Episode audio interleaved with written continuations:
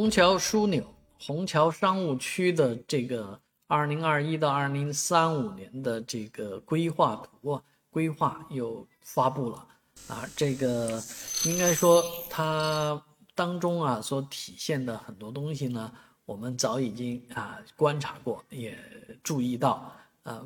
新的东西似乎好像没有特别的看出来。亮点来讲呢，和过去讲的亮点也是。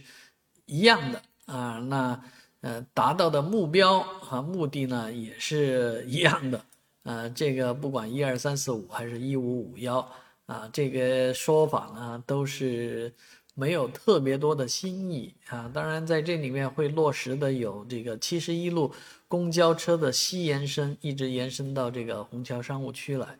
其实这个事儿啊，就是这个中运量交通对于虹桥商务区来讲，现在可有可无。啊，即便延伸到虹桥商务区来讲，啊，作用也很难看出，因为这样的一个快不快、慢不慢、量也不大的这么一个，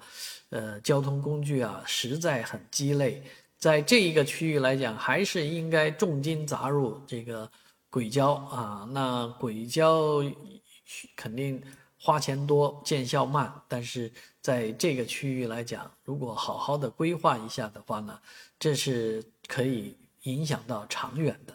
啊，那在这个区域来讲，目前最关键的一个是枢纽，虹桥枢纽，一个是国家会展中心，这两个枢纽来讲的话呢，都带来了极大的这个停车和交通拥堵的问题，啊，怎么样能够让大家在低碳出行的前提之下，嗯，在这个区域呢，实现不那么密集的，或者说。同时段啊，这个短时期内的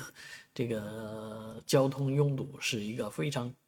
大的问题啊！怎么样把这些呃东西平均下来、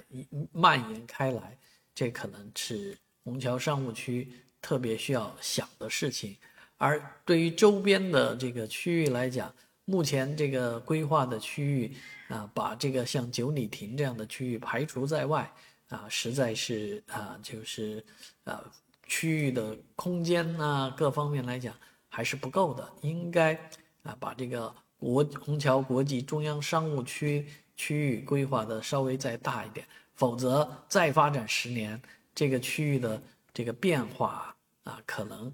不会特别大，毕竟我们也已经等了十年了。